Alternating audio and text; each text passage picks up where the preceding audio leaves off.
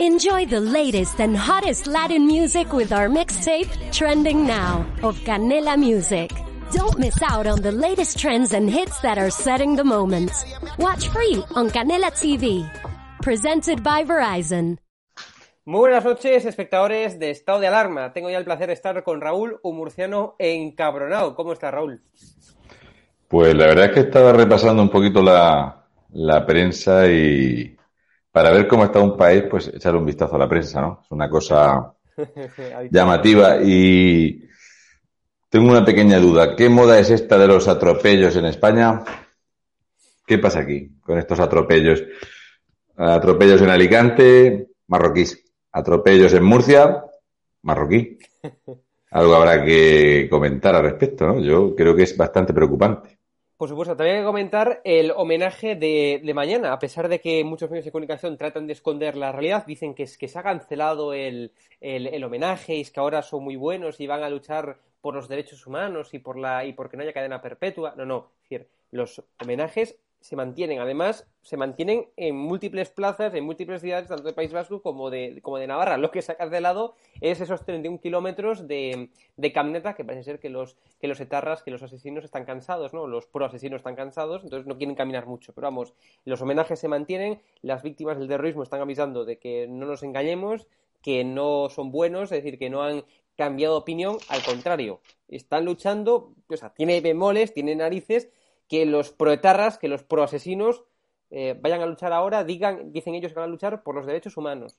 Es decir, esto es una, es, vamos, es una caradura y el gobierno, mientras tanto, evidentemente, dormido sin hacer absolutamente nada. Eh, al respecto de esto, eh, no han suspendido nada. Lo único que pasa es que a mí me han confirmado que se han organizado varias y multitudinarias protestas. Mm, yo no puedo ir, pero va a haber una representación amplia de gente que, que va a ir desde varias zonas del País Vasco. De hecho, eh, Vox en el País Vasco ya ha convocado concentraciones frente a esta vergüenza e incluso gente de Madrid, porque esta tarde me han confirmado que si quiere ir con ellos, van a ir a los puntos de donde están organizados estos, porque aquí no engañamos a nadie. Es un homenaje para etarras, y ahora lo vamos a camuflar de otra forma que es hablando de la cadena perpetua. Ya ves tú que tendrá esto que ver. Eh, estos son los pagos que hay que hacer por tener a Bildu en el gobierno. Y entonces los pagos son estos. Oye, que esto la gente, otros homenajes han pasado así un poquito más inadvertidos y la gente pues no le presta tanta atención. Oye, pero en este, oye, que, que va a haber gente y se va a liar. De hecho, la expresión más repetida es no, aquí se va a liar con esta gente. Dicho lo cual, Tú dices de la gente del gobierno. Hay un partido político inventado por el PSOE que puso al frente de ese partido a Íñigo Erremojón, ¿vale? Íñigo Erremojón podemos decir que forma parte del gobierno en tanto en cuanto es un partido absolutamente minoritario, tiene los mismos diputados o menos que Unión del Pueblo Navarro, donde está el señor Adanero, el señor Sayas, y él está ahí cobrando por estar al frente de una comisión. No olvidemos que el tercer partido mm, en representación en España no está en ninguna comisión, ni, de, ni en presidencia ni en vicepresidencia, en ninguno. Y resulta que cuando hablamos de homenajes a etarras, el homenaje que le ha dado hoy Íñigo de Remojón a un etarra es para hacérselo mirar. No sé si la gente lo sabrá, pero afortunadamente hay un tipo que se ha muerto. Entonces, este tipo, que es Alfonso Sastre, Íñigo Remojón está muy dolido porque se ha muerto un activista de la democracia. Voy a poner, por si la gente no sabe quién es esta mierda que se ha muerto, eh, un poco en situación quién es este. Vamos, vamos a comenzar, Raúl, perdona, con el intro eh, y ya luego ampliamos todo esto. Vamos allá. Venga, perfecto.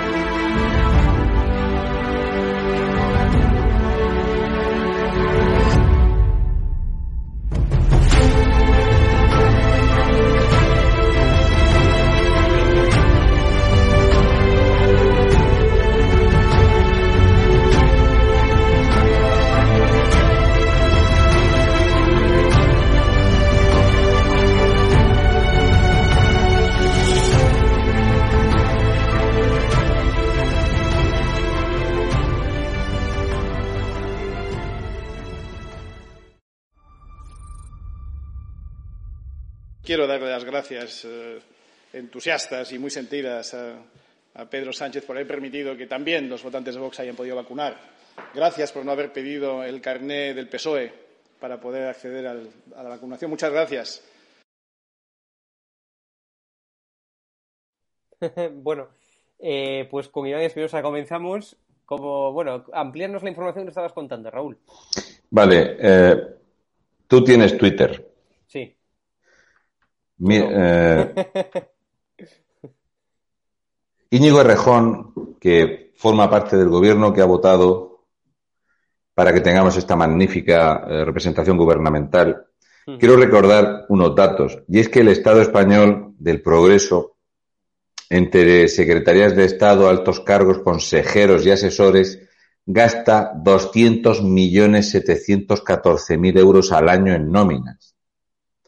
200.714.000 euros en nóminas. 33.000 millones de pesetas para 33.000 millones de pesetas para pagar asesores, altos cargos y secretarías de Estado, ¿vale? Nadie ha vuelto a oír hablar de la Secretaría de Estado de Sanidad que nos inventamos el año pasado y nadie ha vuelto a hablar. De hecho, la Secretaría de Estado que tenemos para defender la igualdad de las mujeres, que está en Europa, que no tiene sede, nadie ha vuelto a oír hablar de ellos, pero ahí están. Bien. Alfonso Sastre, este activista de la democracia, que tanto cariño le ha demostrado Íñigo Remojón, planificó el atentado en Madrid de la cafetería Rolando. Esto habrá gente que no se acuerde, pero lo podéis buscar. ¿eh? Cafetería Rolando en Madrid, 12 personas asesinadas por ETA.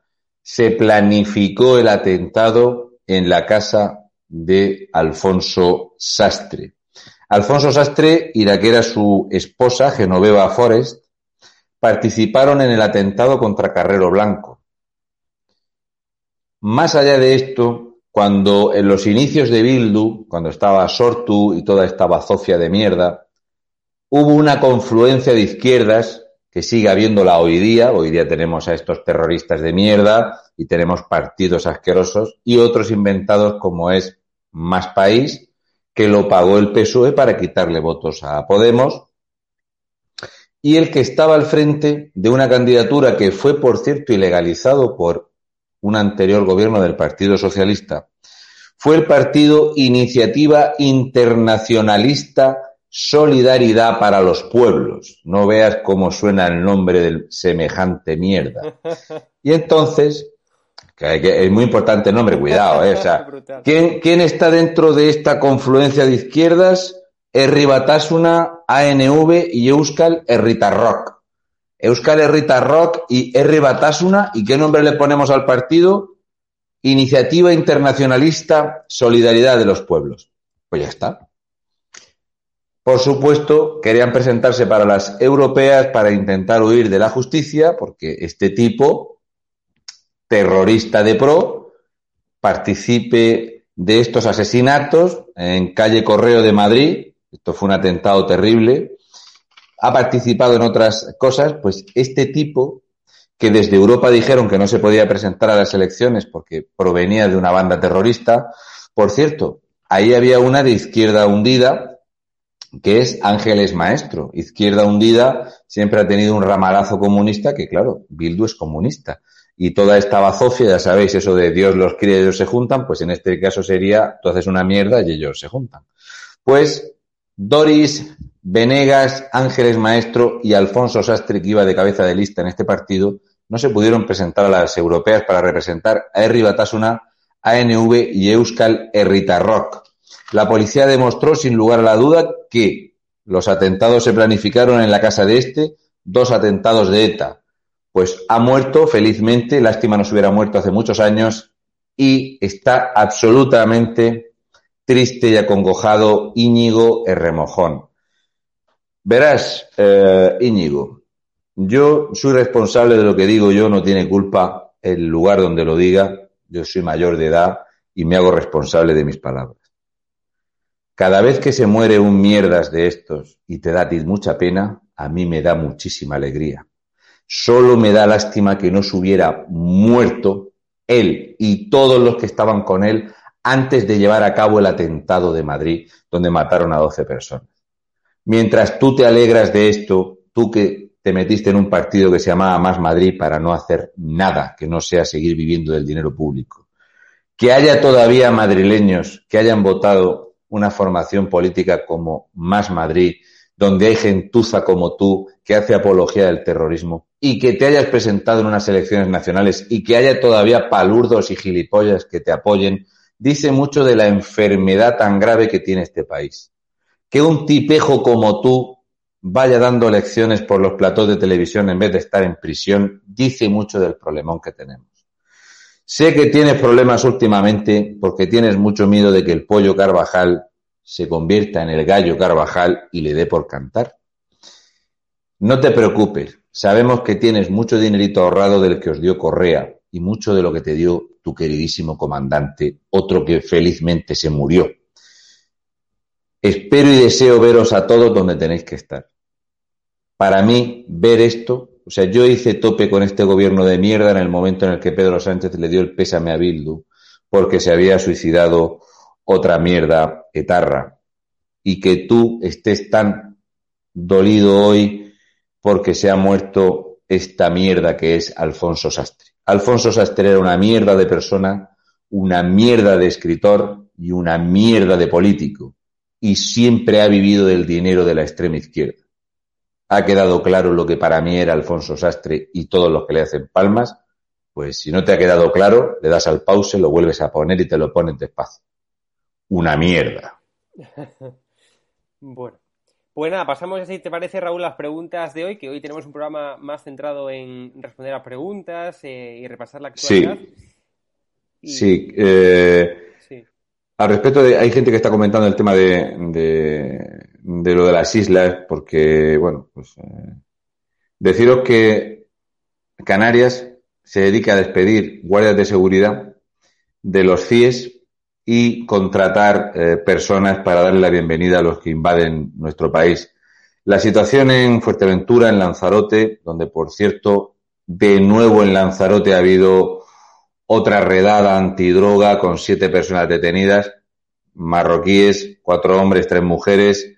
La situación de las islas es insostenible y mientras Ángel Víctor Torres se va a una iglesia a pedirle a la Virgen, ¿verdad?, para que se solucionen los problemas, es acojonante que un presidente que defiende el comunismo se vaya a darse esta, este paseo. Yo, mm, no sé, han perdido el, el Oremus.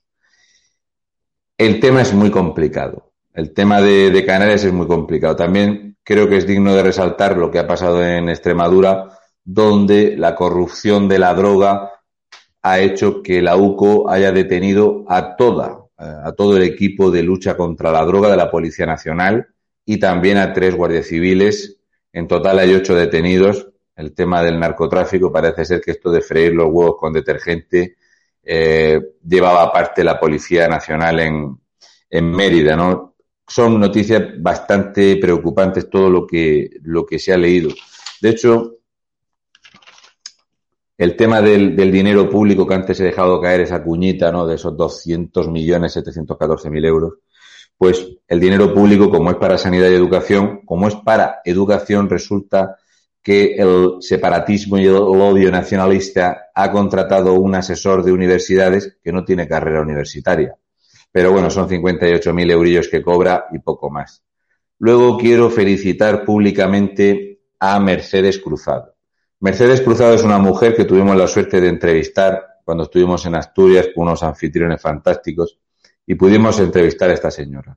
El que tenga tiempo y pueda y le apetezca, por supuesto, que lea lo que le ha dedicado Mercedes Cruzado al ministro de Consumo Garzón a los que van de ecologetas, que son ecologetas, y a todos los animalistas y a los que quieren soltar el lobo en Asturias y lo que están padeciendo los ganaderos.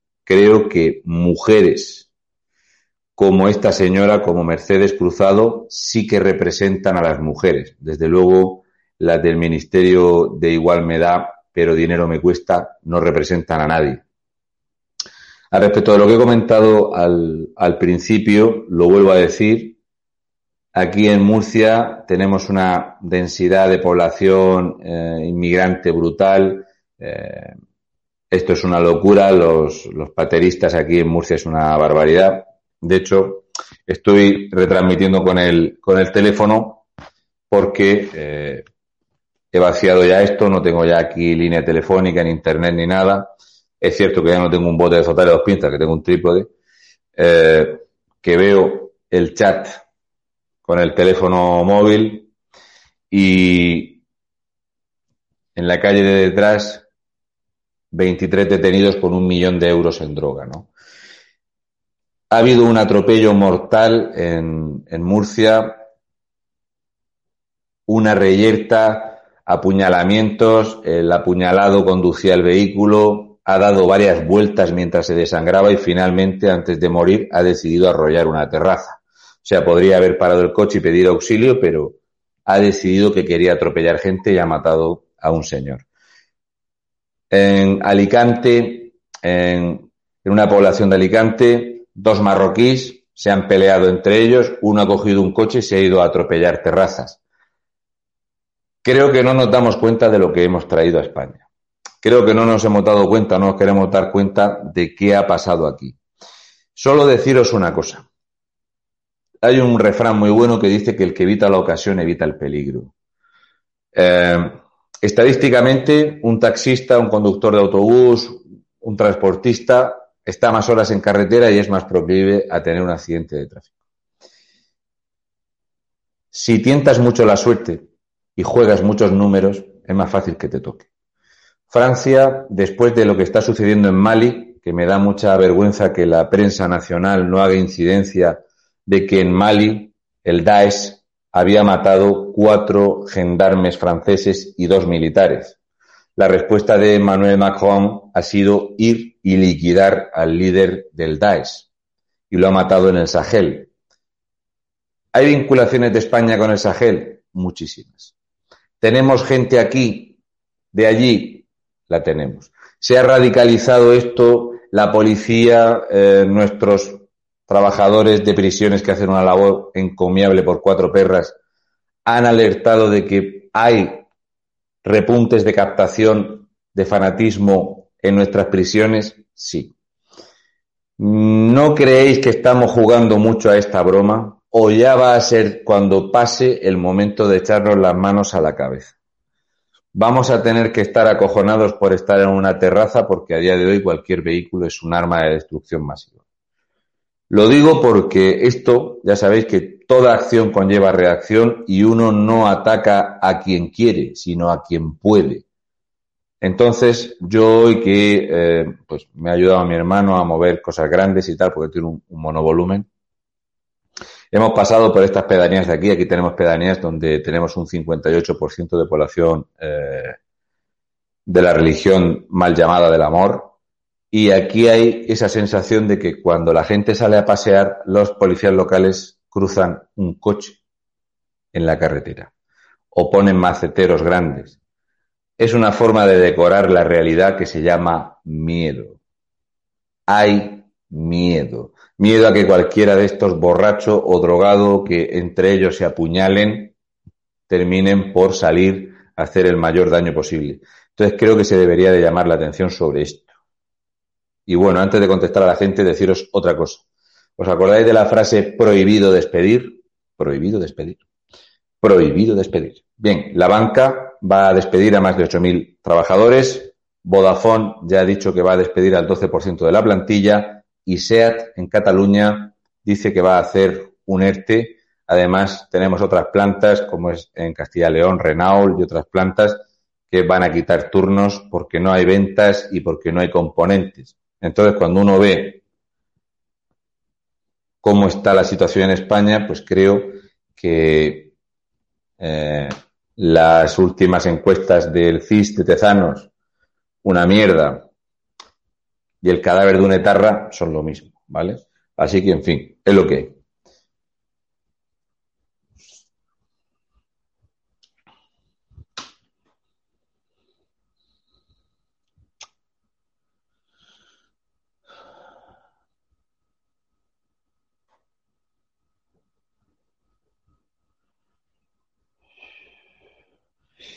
Manuel Vargas, esta es una pregunta muy buena al respecto de que si el Banco Central Europeo, debido a la inflación que hay, eh, va a cerrar el grifo y demás. Bien, esto que tú comentas de la inflación es un, es un tema que lo estoy preparando para la semana que viene para hacerlo en directo, porque el tema de la inflación es falso. O sea, los datos que ha dado el gobierno de España de la inflación son falsos. Yo los voy a demostrar con unos gráficos y con unos precios para que veáis que ante estos precios es imposible que la inflación esté ahora mismo en ese 3% que se habla, poco más o menos.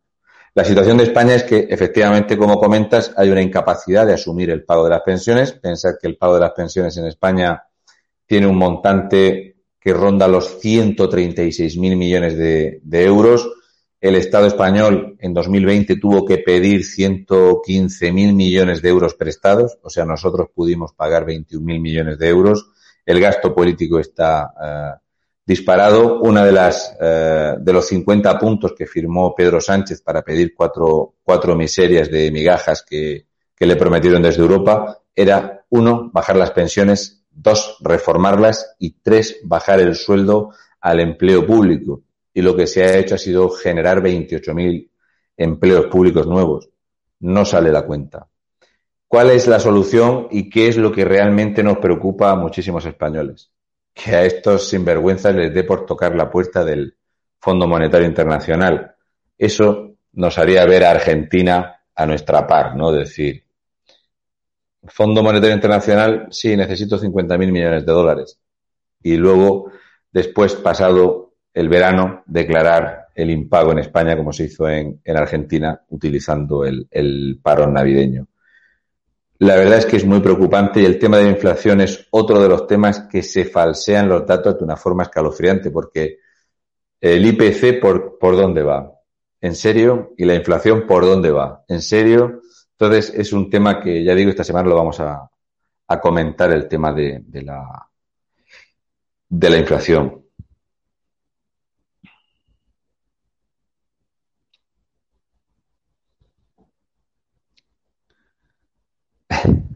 Jorge Vicente Díaz dice, si entran 1.800 ecopatos y tres ecopatas, los de la Cruz Roja que reparten condones y profilácticos, ¿no? Pues es una proporción que no cuadra.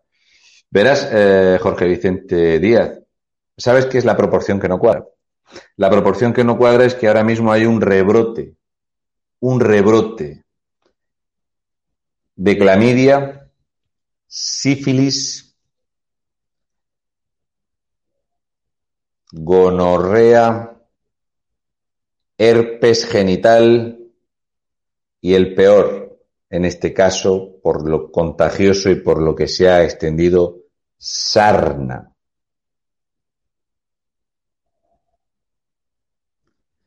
¿Qué pensáis que traen estos ecopatos? Tuberculosis, brotes de sarampión, Bienvenidos a la España de 1890 y pagando.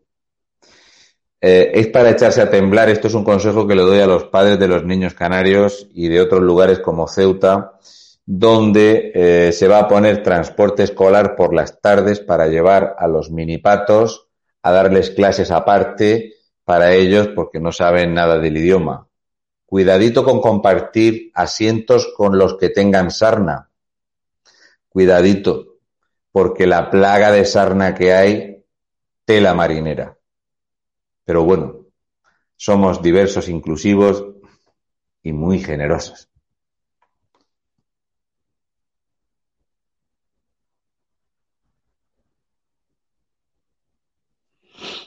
L, eh, que se comenta que hay gente desengañada por Vox, eh, por el tema sanitario, etcétera, etcétera.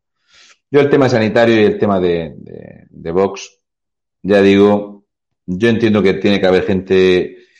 Esto se ha radicalizado tanto que es una absoluta, para mí es un, despropósito ya. Eh, esto va a saltar por los aires el tema este sí o sí.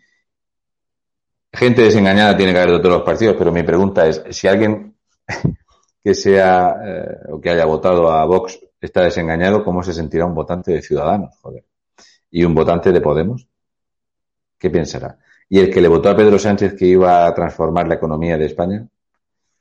Creo que, como le he dicho a mi hijo esta mañana, yo tengo mucha presión en el trabajo y luego yo cuando hago eh, estos programas siempre me gusta prepararme porque yo me exijo mucho. Y lo que pasa es que si tú te exiges mucho, los demás te exigen mucho. Y si eres mediocre y vulgar, no te exige nadie nada. O sea, tú si tienes que hacer un trabajo en una empresa, buscas siempre a los mismos, a los ceporros, a los fumados, a los vagos, no. Entonces parece ser que cuanto más responsable eres y más haces, más se te exige.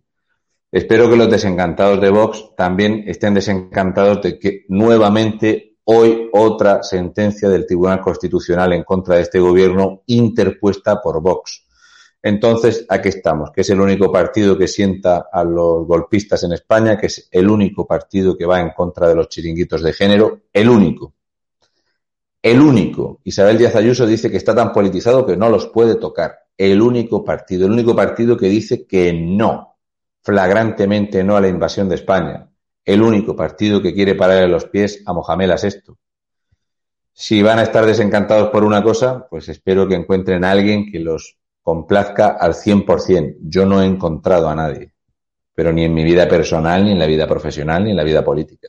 Al 100% nadie. Lo más parecido al 100% de satisfacción que he conocido ha sido un turrón que se llama, que es turrón de Gijona de Enrique Reich, que es prácticamente perfecto.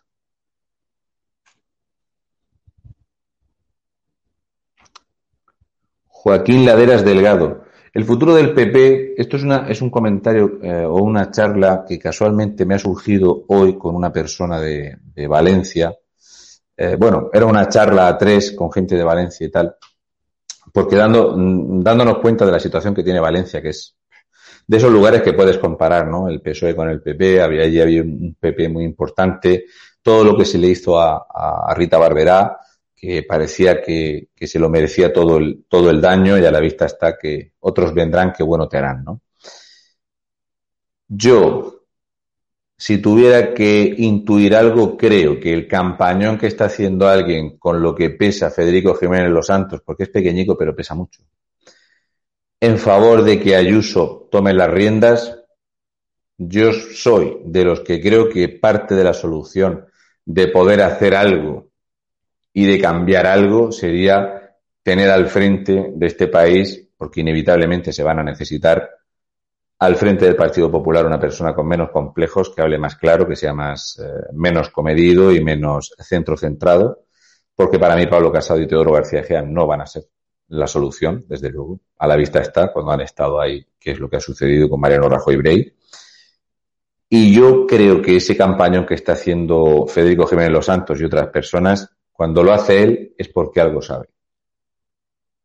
Yo lo veo así. Entonces, ojalá haya un cambio de cartas porque a mí me da pavor. Me da pavor Pablo Casado al frente de, del Partido Popular, viendo cómo cuando ha ido a la SER se ha bajado los pantalones y hemos visto allí a Rocío Monasterio ser, creo que uno de los momentos más épicos de la política en radio, lo dio Rocío Monasterio, épico contra todo el mundo. Y sin embargo, Pablo Casado fue allá a decir que el Partido Socialista era un gran partido. Entonces ya digo, yo como soy menos centro centrado, me gusta la gente con vehemencia, con desparpajo que hable claro. Y creo que Federico Jiménez Santos está presionando en ese sentido.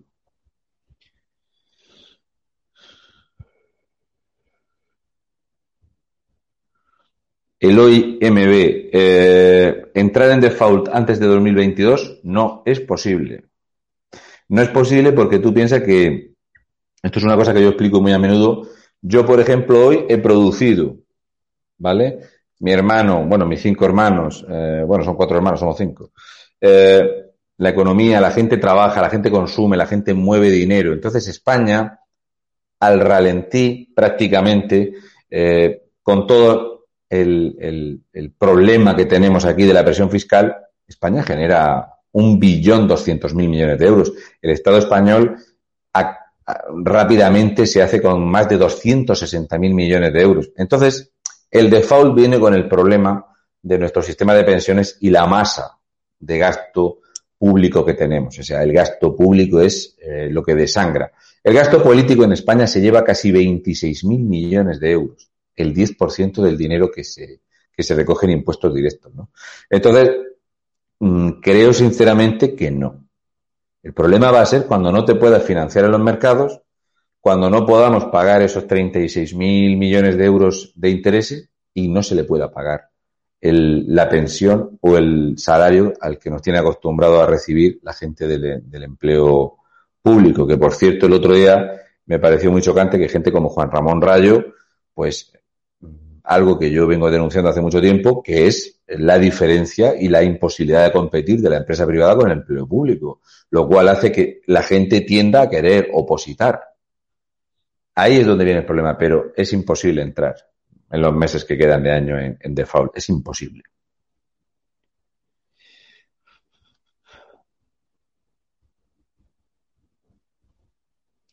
Estrella fugaz. La, entre, la entrada de patos viene promocionada por Europa. No es la llegada.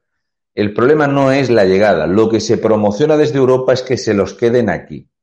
Porque lo que la gente llama flujo migratorio, lo que tenemos que pensar es por qué el flujo migratorio cuando estaba el Partido Popular en España era una quinta parte del actual, menos incluso.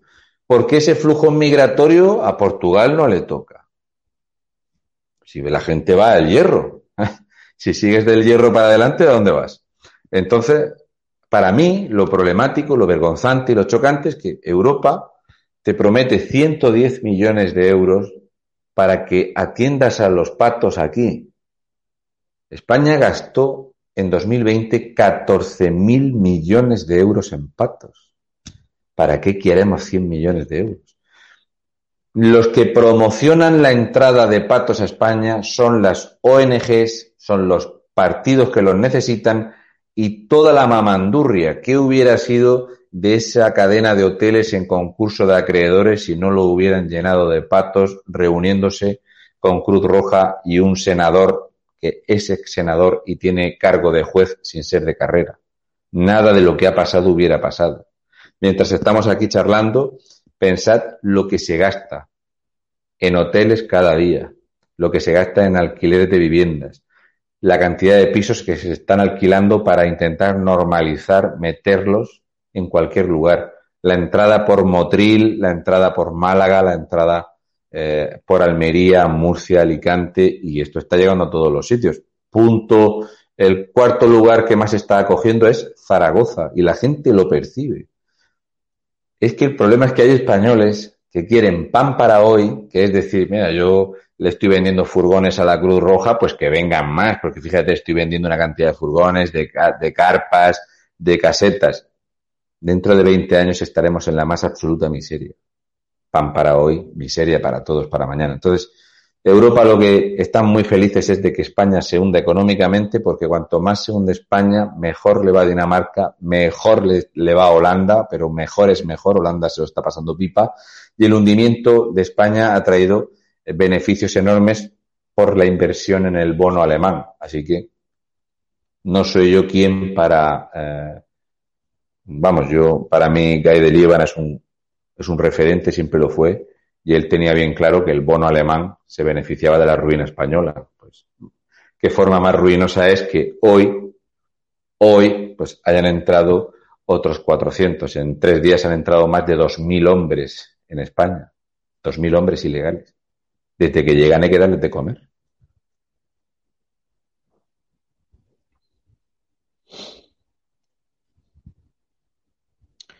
Raúl Sanz, un tocayo dice, ¿piensas que esto se puede solucionar democráticamente? No.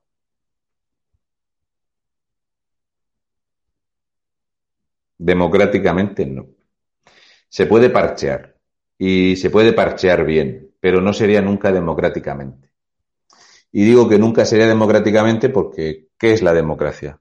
El gobierno que tú tienes ahora, ¿qué tiene que ver con la democracia? ¿Cuánta gente le votó al Partido Socialista? Engañado. Engañado, que es que los engañaron. Podemos pensar que son ilusos y tal, pero a todos nos gusta que nos mientan un poquito, que te regalen el oído. ¿Cuántos? Pensad que de las penúltimas elecciones a las últimas, el PSOE perdió 800.000 votos. ¿Qué es democrático? Democrático es que hayan cambiado 26 ayuntamientos de color por los pactos ciudadanos PSOE. Es democrático que se haya ahora mismo hecho una moción de censura en el Escorial PSOE Ciudadanos. Democráticamente no. Yo eh, mañana en Málaga voy a empezar a explicar, eh, iré por distintas ciudades explicando cuál es la solución que yo le daría, a ver si a la gente le gusta el plan que yo tengo más o menos de cómo se puede solventar esto. Y desde luego, solventarlo va a ser echar a la calle a dos o tres millones de personas que van a salir a manifestarse y a liarla. Porque le vamos, habría que tocarle el bolsillo a mucho parásito que no trabaja en nada y que vive de la nada, viven muy bien y a esta gente si le quitas la teta la vamos a tener. Entonces no va a ser democrático porque esta gente se te va a echar a la calle. Igual que los españoles, la inmensa mayoría de los españoles no salen a la calle por más que nos cobren, por más que vayas a echar combustible y te cueste eh, más que una, ruina llenar un depósito. Ya verás cómo esta gente sí. Y en el, eh, el gobierno está haciendo lo imposible para no tocar los sueldos y las pensiones. Lo imposible. Yo, la solución no sería democrática. Sería bastante dolorosa.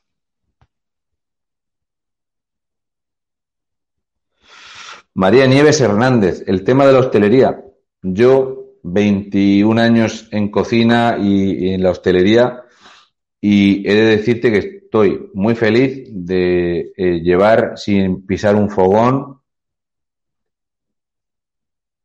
desde noviembre del año pasado. Eh, la última vez que estuve en una cocina fue en noviembre del año pasado. Tuve un parón muy grande y ahora mismo no he vuelto. Y creo que un sector básico y fundamental en nuestra economía y que venga un político y te lo cierre porque tu trabajo no es esencial?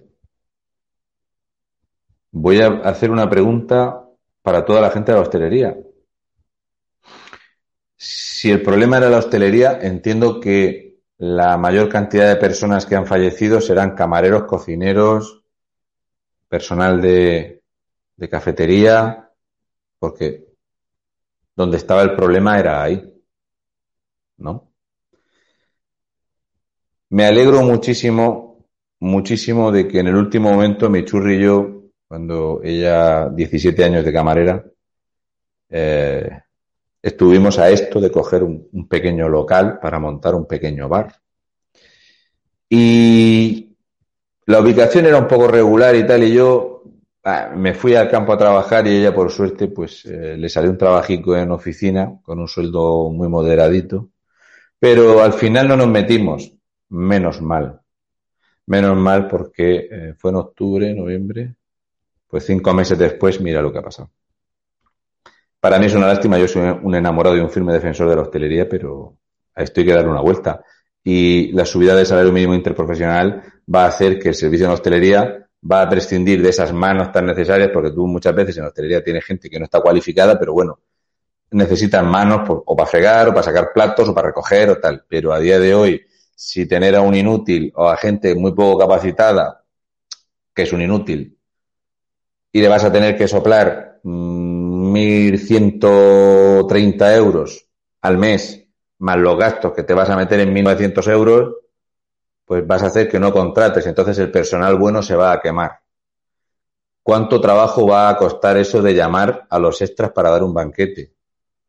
¿Cuánto trabajo va a costar? Porque encima ahora van a penalizar el tema de contratar extras eventuales para los eventos. Imaginaos las bodas, los bautizos, las comunidades, todo esto. Lo veo muy complicado. Yo espero no volver a la hostelería. Muy complicado.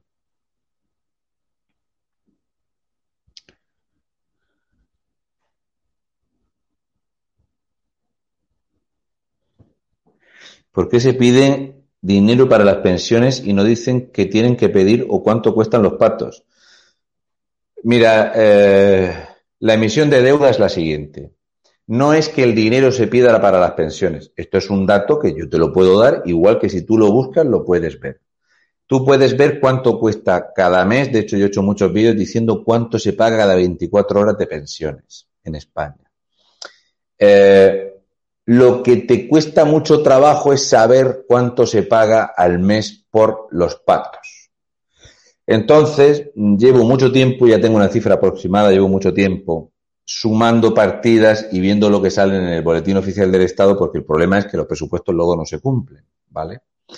Entonces, digamos que la sanidad se lleva aproximadamente un 250% menos de dinero que nos cuesta el tema de ser un país tan diverso, inclusivo y que admite gente.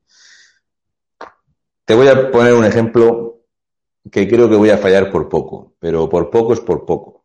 Eh, por poco entendiendo que somos Nadia Calviño, ¿vale? Si somos Nadia Calviño, que se equivocó en 36 mil millones de euros y no le ha pasado nada ni ha dimitido. La diferencia entre el pago de las pensiones y el mantener las ONGs, los chiringuitos de ideología de género, las mamandurrias de los sindicatos, el gasto político y todo el dinero que hay para las políticas estas de que las etnias minoritarias sean incluidas, porque los pobres están intentando integrarse desde el año 1600 en España, y luego del acoger todo este tipo de, turismo que no viene a producir, nos cuestan 12.000 millones de euros menos. Me voy a equivocar, entre 12 y 14.000 millones de euros. ¿No sería mejor quitarnos ese lastre y poder pagar las pensiones? Pero si te quitaras ese lastre, estamos hablando de que hay más o menos 800.000 empleos en juego de gente que se dedica a esto. Pero la realidad es esta, entre 12 y 14 mil millones de euros es la diferencia entre el pago de las pensiones y lo que nos cuesta la mamandurria. Que son unos 122, 124 mil millones de euros. Pues yo soy partidario de quitarlo. De quitarlo. Y solucionar el tema de las pensiones, pero esto hay que quitarlo. Si no hay dinero. Pero nunca te van a decir que se pide dinero para esta parte de aquí. Siempre te dicen que se pide dinero para el robusto escudo social. Pues mire usted, si las pensiones son 136 mil millones de euros y el Estado español ha sacado a deuda 236 mil millones, son 100 mil millones de euros más que se han pedido. Pero es que en 2020 el Estado español trituró 560 mil millones de euros. ¿Dónde está el dinero? El 52% de la riqueza nacional la trituró el gobierno en 2020. Lo nunca ha visto en la historia. ¿Dónde está el dinero? En las carreteras que están hechas una porquería. ¿En dónde está el dinero? En los servicios que no funcionan, que la atención es telefónica, el Estado no funciona. ¿Dónde está el dinero? ¿Cuánto nos han robado? ¿Cuánto?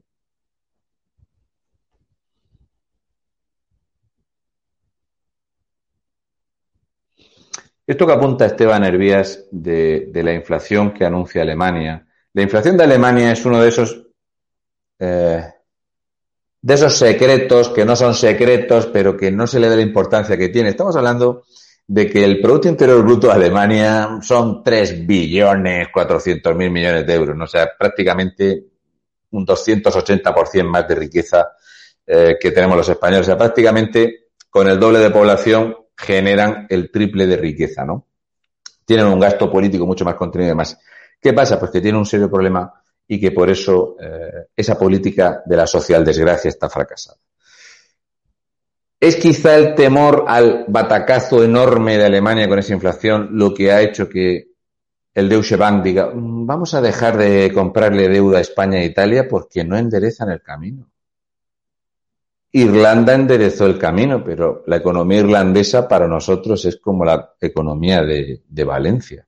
Entonces, yo creo que efectivamente es ese pavor que corre por los economistas y la industria alemana lo que hace que aquí la gente está deseando. O sea, el, si pudieran volver atrás, os garantizo que en 2020 no se hubiera comprado deuda de España era mejor que España hubiera quebrado. Yo creo que era mejor que España hubiera quebrado. Si España hubiera quebrado, no hubieran entrado más de 40.000 eh, ilegales por el sur. Porque si no hay pagas, ¿para qué van a venir?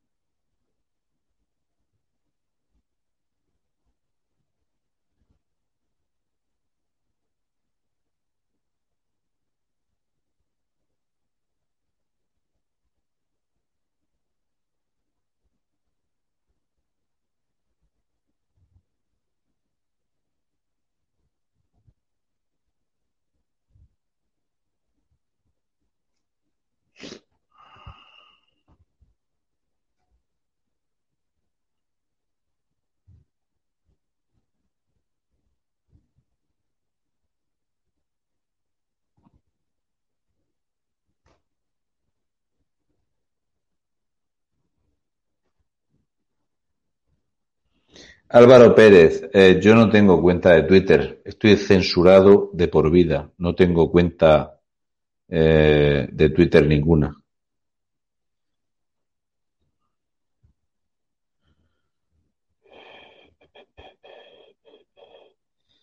Pablo Coruña hace una pregunta que es ¿cuándo Feijó en la cárcel? Pablo Coruña, casi seguro, ya me loco, yo me fijo mucho en los detalles, vas a ser de La Coruña, ¿vale? Si lleváramos a Feijó al faro de Hércules y por cada tropelía que le ha tapado una juez de Cartagena al PP y al PSOE,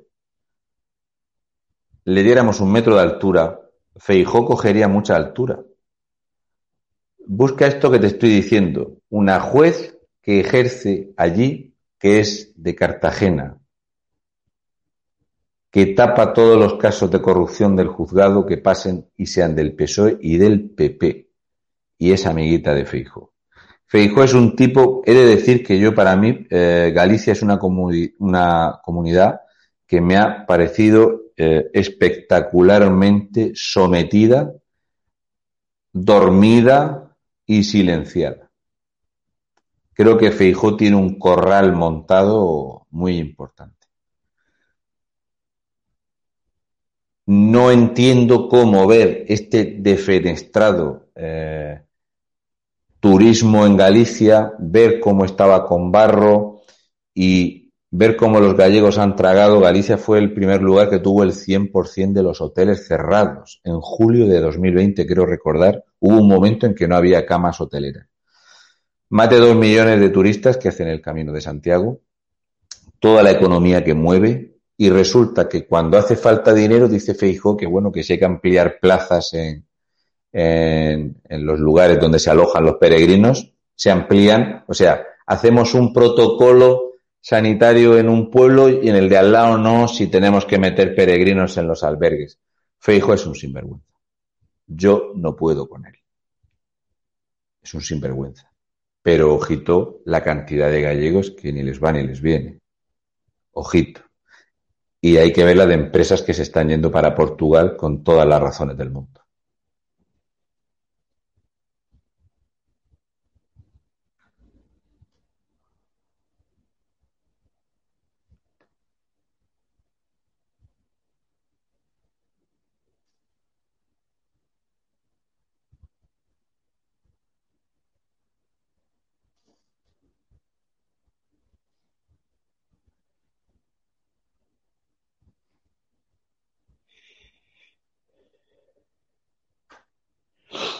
Flash Gordon, Juan G. dice, ¿crees que tiene posibilidades Ayuso de presidir el PP? Sí. De hecho, es un clamor que es difícil de, callar, esto te lo puedo decir.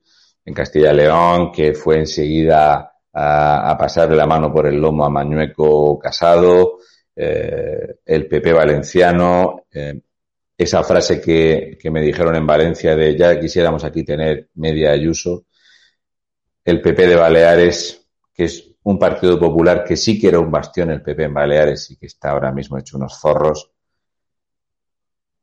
Y como tú dices, ¿ganaría unas generales? Sí. Ayuso ganaría las elecciones en España seguro. No para gobernar ni de broma en solitario, pero las ganaba, seguro. Seguro porque eh, creo que si quitáramos las ataduras que tiene Ayuso a este PP del centro centrado, porque yo la verdad es que muchas veces disfruto escuchando las somantas de palos que suelta y la forma que ella tiene de expresarse y cómo lo expresa no tiene nada que ver con el PP de Casado. Nada. De hecho, Teodoro García Egea y sus chascarrillos se han quedado prácticamente en nada. Está muy bien que vengan a dar al Mar Menor y que Casado se haya dejado el bañador, que se hubiera metido en calzoncillos. Para mí sería una buena solución. Para mí sí. O sea, yo, si tú me dices a mí un, un tándem presidencial en España, un, gobierno donde pudieras tener a Isabel Díaz Ayuso y a don Santiago Abascal Conde, te lo firmo. Te lo firmo. Una mayoría absoluta, amplia. Te lo firmo. Porque sería un ancla muy importante. Y tener gente en el gobierno como Macarena Molona, como Ortega Smith, como eh, el que yo creo que es una de las mentes más privilegiadas que tenemos en el espectro político, eh, que es Espinosa de los Monteros. Yo te lo firmo.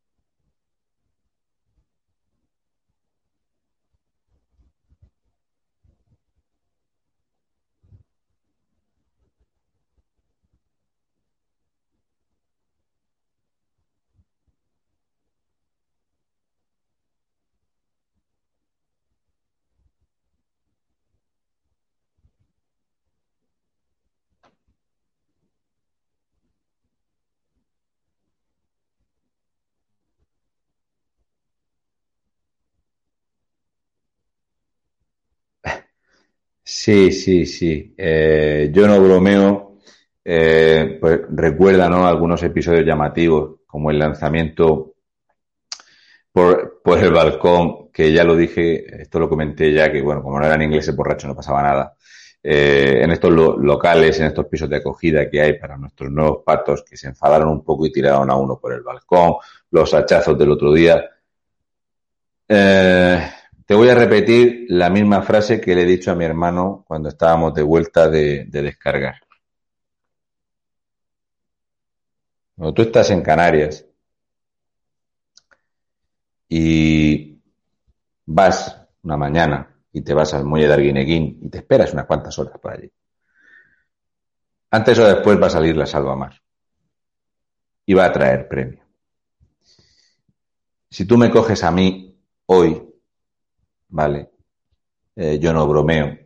Tú me coges a mí hoy, ahora. Y en vez de coger el coche esta madrugada para Málaga, me llevas para Noruega. Me coges y me llevas a Noruega. ¿Crees que cuando pise en el aeropuerto noruego yo soy noruego? voy a estar adecuado a la climatología, a las costumbres, voy a tener conocimiento de lo que es correcto y me voy a adaptar. Y estamos en el mismo continente. Yo te puedo decir que cuando entré en China, pero en la auténtica China, no es irte a las zonas turísticas, no, no. A meterte en un pueblo costero que eres el único europeo que había allí, que la gente te miraba como si fueras un perro verde. Era una cosa, la gente te miraba así, decía, ¿quién es el gigante este con la voz grave? Eso es un choque de culturas no conoces nada de la comida, nada. No te enteras de nada de lo que dice nadie. ¿Creéis que traer 40.000 hombres de una media de edad de entre 33 y 36 años aquí los convierte en españoles europeos? ¿Seguro? Pues este es el problema. Son sus costumbres. Aquí yo recuerdo que el año pasado cuando terminé una pieza grande de podar, hice un vídeo, una mañana fresca de las que había en Murcia, de las cuatro que hay, hablando del tema de lo típico que es en África el machete, y aquí no estamos preparados para esto. Estas imágenes que mucha gente las ve esos vídeos de unos chavales que llevan unos machetes y se lían a machetazos, uno con un brazo medio amputado, el otro en el suelo y dándole cortes. Nosotros no estamos acostumbrados a esto y no sabemos combatir con esto. La cantidad de heridas de arma blanca que hay en España no pasaban antes. Tenemos unas cárceles que las estamos vaciando de delincuentes comunes para meter este tipo de delincuentes. España gasta al día cerca de cuatro millones y medio de euros cada día en prisiones. Yo no quiero esto. No quiero estar padeciendo porque a mi hija hace eh, una semana o dos le robaron unos marroquíes ocupas. No lo quiero. Bastante tengo con los chorizos de mi pueblo y con los chorizos españoles. Ya bastante. Ya es bastante.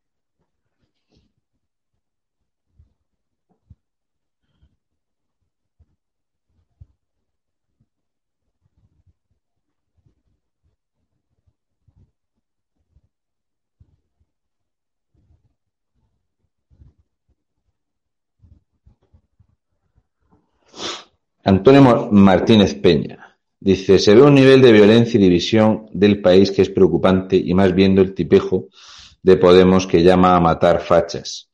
A mí me preocupa lo que puede pasar. ¿Qué te parece? La división y la crispación y la violencia que hay ahora mismo es impresionante. Eh, yo no sé la cantidad de gente que me amenaza.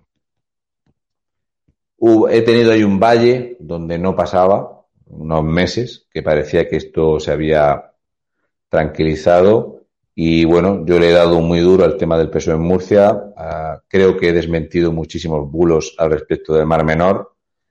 El ir por las comunidades autónomas destapando mm, disparates, pues eh, a día de hoy es que hasta los que van de animalistas y tal, y, y toda esta gente, bueno, amenazas, insultos, hay una crispación acojonante. La única forma de que tú no recibas violencia verbal es ser zurdo.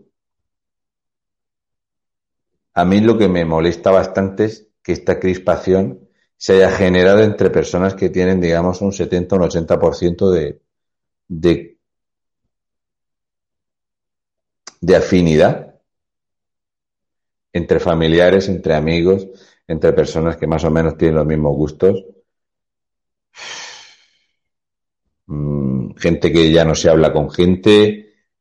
Creo que si alguien no sabía cómo se montaba un conflicto civil en un país, entre hermanos y primos, ya se habrá dado cuenta cómo se va haciendo.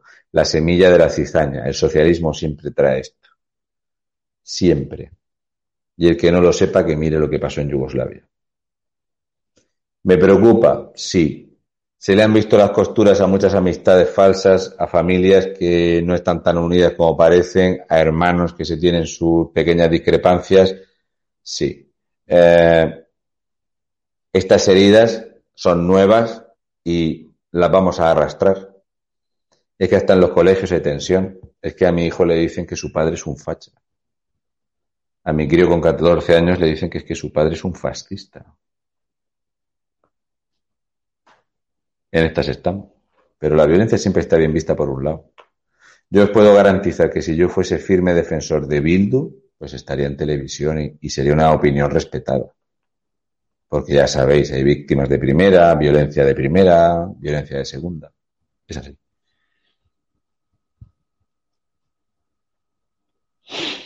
Mañana voy a estar en Alaurín de la Torre, en la venta de la porrita, por la tarde a partir de las, seguramente a las cinco y media, antes, a las cinco de la tarde estaré por ahí para saludar a la gente.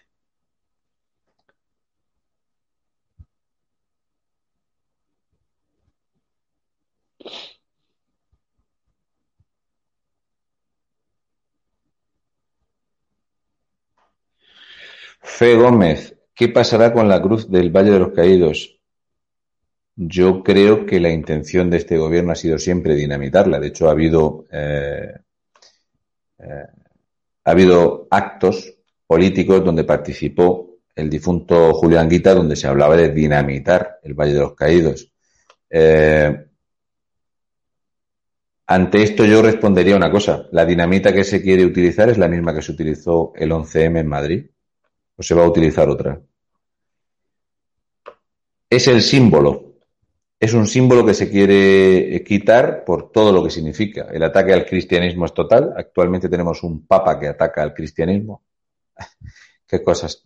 Yo nunca pensé que iba a haber esto. O sea, yo eh, no me considero una persona excesivamente mayor. Cumplo 46 años el 5 de octubre.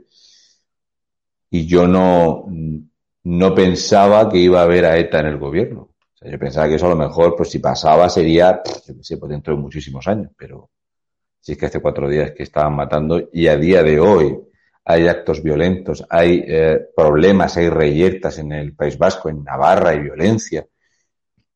Yo no me lo explico. Y desde luego el Valle de los Caídos, que yo recuerdo cuando fui a visitarlo, que me parece un lugar impresionante, digno de visitarse, por todo lo que significa. Y por todo lo que significa lo quieren tirar. Y si los españoles dejamos que lo tiren, hemos dejado que se desentierre a una persona mayor que murió en una cama de la ciudad social fuera de toda legalidad, pues ya dejamos que pase cualquier cosa. ¿Dónde se acaba la veda? Por ejemplo, digamos que ahora queremos desenterrar a Rubalcaba y tirarlo a un barranco. ¿Estaría feo eso? Vamos al Santo Sepulcro de los Reyes Católicos. ¿Qué vamos? No sé, hemos tomado una deriva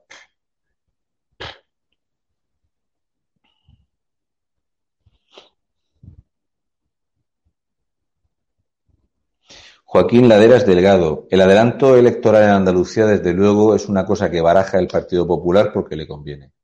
Le conviene porque encima, fíjate la mierda que tiene eh, John Swart, eh, Juan Espadas y su mujer, la que domina el World Prefer. El World Prefer, en serio, yo, cuando esta gente va a las comisiones, que por cierto quiero felicitar a la mujer de Ciudadanos que estuvo interrogando a una persona que no quería contestar. Se lo pasó pipa a esta señora de Ciudadanos, no sé cómo se llama. Yo de esta señora, visto lo visto que sabía que, iba a despellejar a la mujer de Juan Espadas, yo le hubiera llevado un portátil para que lo encendiera. Le dejas el portátil ahí para que lo encienda y le hacéis palmas y ya hubiera sido bastante. Pero bueno, es la corrupción del PSOE. Yo creo que Juanma Moreno se está columpiando en muchas cosas que está haciendo. Creo que ha hecho bastantes cosas bien ha hecho bastantes cosas mal. Eh, decir que va a cazar a la gente es algo que no se lo perdono. Y viendo la descomposición que tiene el PSOE,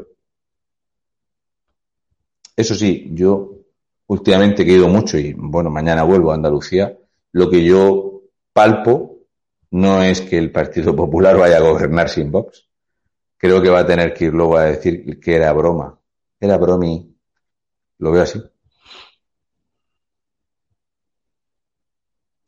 Álvaro Pérez, 100 escaños en las siguientes elecciones. Yo le doy una horquilla de entre 80 y 85. Si tú me dices que me gustaría, sí, que me gustaría, sí. ¿Qué veo real? Eso.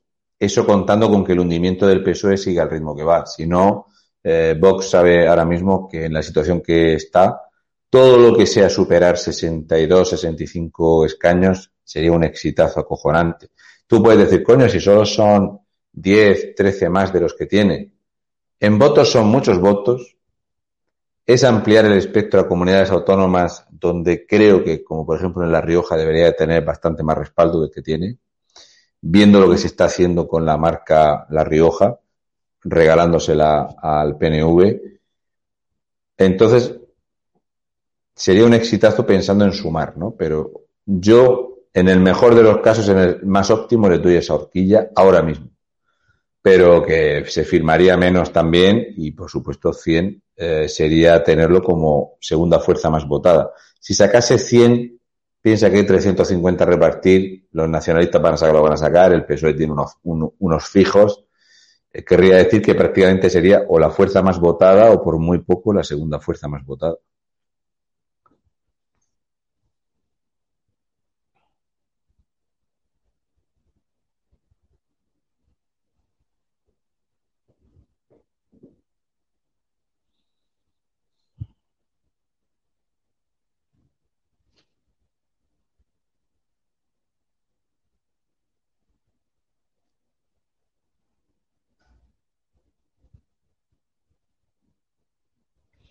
Mira esto que comenta Antonio Martínez Peña. Es una cosa que hablamos mucho. yo, por ejemplo, mi hermano mayor es ingeniero eh, electrónico y él trabaja en la empresa privada, ¿no? Y entonces, a él le pasa como a mí, ¿no? Yo creo que el empleo público se ha disparado en tamaño y que creo que no es... Tranquila, tranquila, tranquila. Que pichi, es pichi.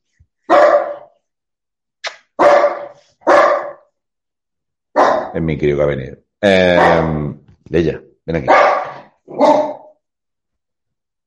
Entonces, cuando tú hablas con una persona como él, que trabaja en una multinacional y, se mueve mucho por toda España,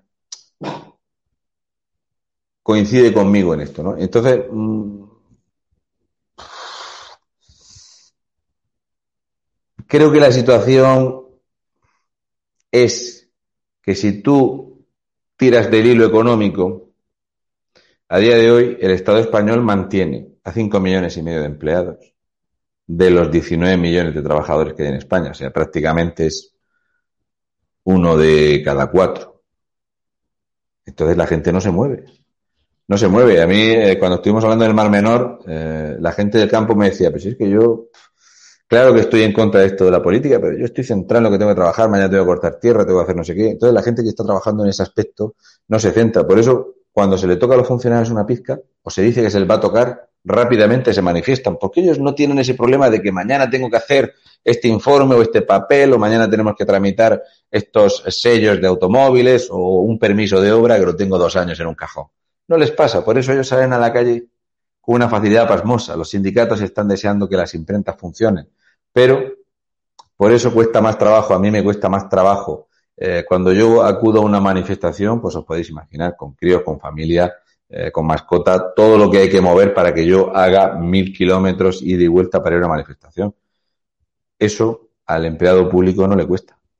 Por eso en España no se mueve la gente. Solo se mueve cuando la convoca la izquierda. Lo que tienen que hacer los pensionistas es pararse a mirar cuando Alberto Rodríguez, conocido como el Rastas de Podemos, los convocaba y salían a manifestarse. ¿Qué pasa? Que ahora que son más pobres, mucho más pobres que hace tres años, ya no salen. Pues que no se quejen. No me dan lástima ninguna. Ninguna. O yo cuando ahora escucho pensionistas que se quejan y tal, que está todo muy caro, ¿sí? Salisteis a manifestaros porque Rajoy subió la pensión 25 céntimos. Ahora os han bajado la pensión 70 euros u 80 y no salís a manifestaros. Empatía con vosotros ninguna. Y los pensionistas en España ponen y quitan gobiernos y dan mayorías absolutas.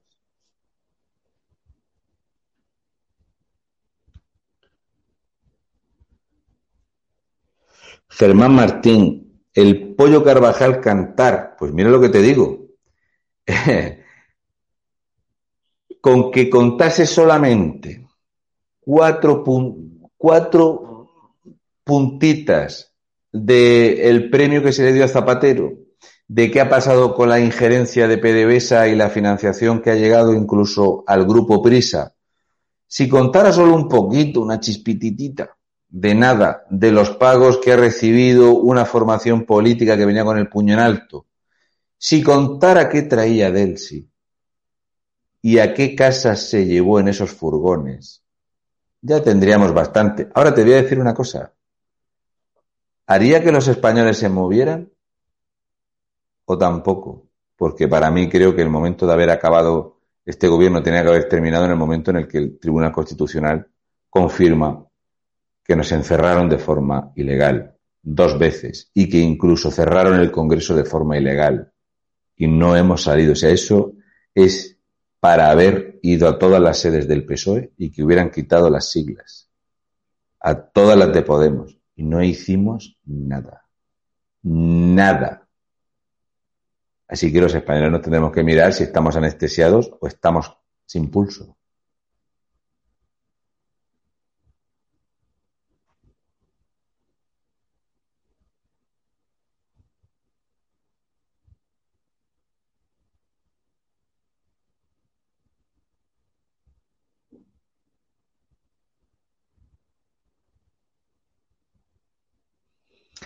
Carl Olafsson, en Italia van a poner obligatorio el tema de cambiarse los aceites en el ámbito laboral en algunos lugares.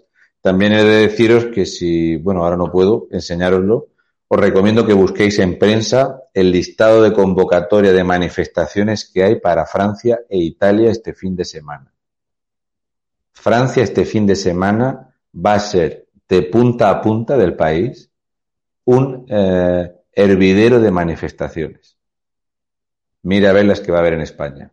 Una en favor de Tarras y una que será minoritaria de personas en contra de esta vergüenza.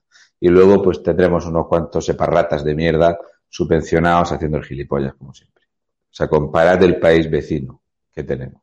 Y en Italia exactamente igual.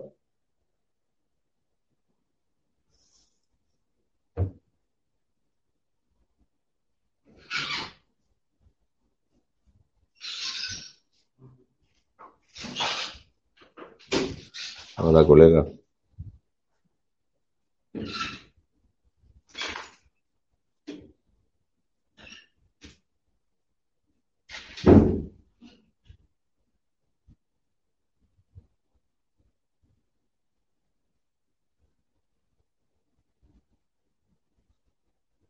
Mire, esta afirmación que hace eh, Mila Brandt es algo con lo que yo me topo. Me topo porque dice ella, a los de izquierda les puedes mostrar pruebas, pueden vivir una mala experiencia, pero son tan fanáticos, tan limitados y tozudos que siguen con las mismas estupideces. Yo te voy a decir, Mila, que yo ayer creo que hice uno de los diez mejores directos que habré hecho en, un año y medio hablando de lo que sucedía en Lanzarote, en Lanzarote y, en, Canarias. Mm, estoy muy orgulloso de, lo que hice ayer, ¿vale? Eh, creo que, que, lo expliqué bastante bien y con bastante eh, coherencia. Cuando a ti te escribe alguien del PSOE y te dice que va a seguir votando al PSOE aunque pasen hambre sus hijos, no es ser tonto, es otro nivel. No es ser tonto, es otra cosa. Entonces tú lo has dicho muy bien, es fanatismo. ¿Os dais cuenta la sensación que tiene que tener eh, payasetes mediáticos como Jorge Évole, este que decía que la subida de la electricidad del 8% hacía que los españoles tenían que elegir entre comer o pagar la luz? ¿Dónde coño está? ¿Dónde está? El Guarreras y la Pastor, que dice que ya está muy feliz en el grupo A3 Mierda, que dice que en España se morían 7.000 españoles por culpa del precio de la luz, por culpa de Rajoy. ¿Cuántos se han muerto ahora? No es fanatismo, es, no sé, creo que es un, un problema. Hay algo que no les funciona bien y que tragan con lo que sea.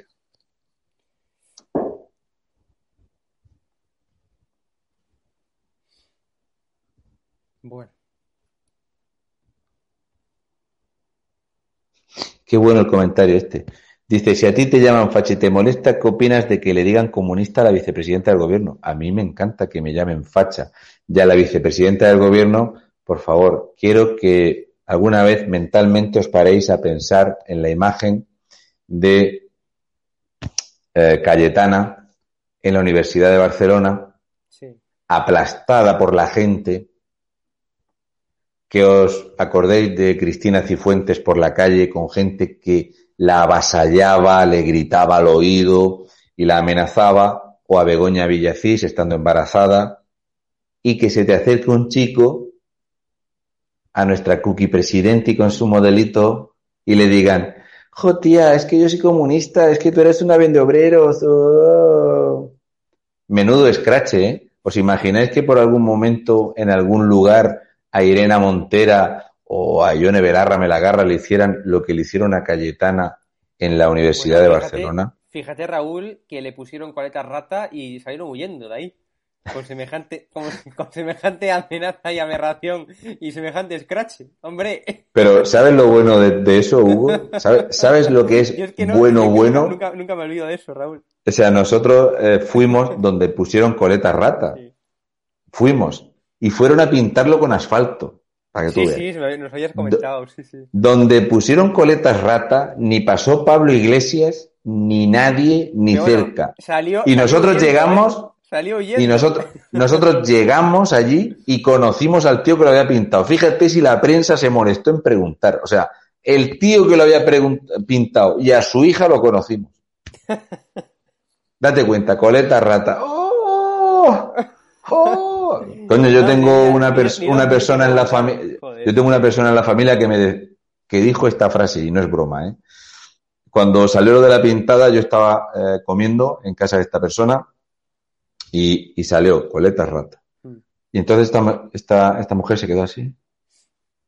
Ah, si es que no los dejan a los pobres ni descansar. Qué lástima. Ya no pude comer. ¿Te da lástima? ¿Sí? O sea, este que decía que había que ir a cazar a dar justicia proletaria y hay una pintada en una carretera que está a 25 kilómetros de donde estaba alojada ella porque él estaba con la querida en otro sitio y eso ya era violencia fascista. Apague, vámonos. Bueno, Raúl, pues nada, en fin, eh, Lo que habéis comentado antes del tema de, la inflación, efectivamente es un tema que lo estoy preparando para esta semana, ¿vale? Y, esta semana vamos a, Creo que hemos apretado mucho en el tema de, economía y como va a haber un fin de semana muy intenso en, en Francia, quizá el lunes vamos a comentar el tema de la pasividad española con lo que se viene y lo que se masca para este fin de semana, tanto en Francia como en Italia, que creo que los españoles en algún momento tendremos que echarnos la culpa un poquito nosotros de decir, joder, parece que somos un poco comodones, ¿no? En fin. Bueno, pasad buen fin de semana. A la gente que ocurre que, que lleve cuidadito. Mañana estaré en Málaga facheando y el lunes nos vemos aquí. Muy bien, sí me gusta. Bueno, un abrazo fuerte, Raúl. Nos vemos. Chao. Hasta luego. Chao, chao.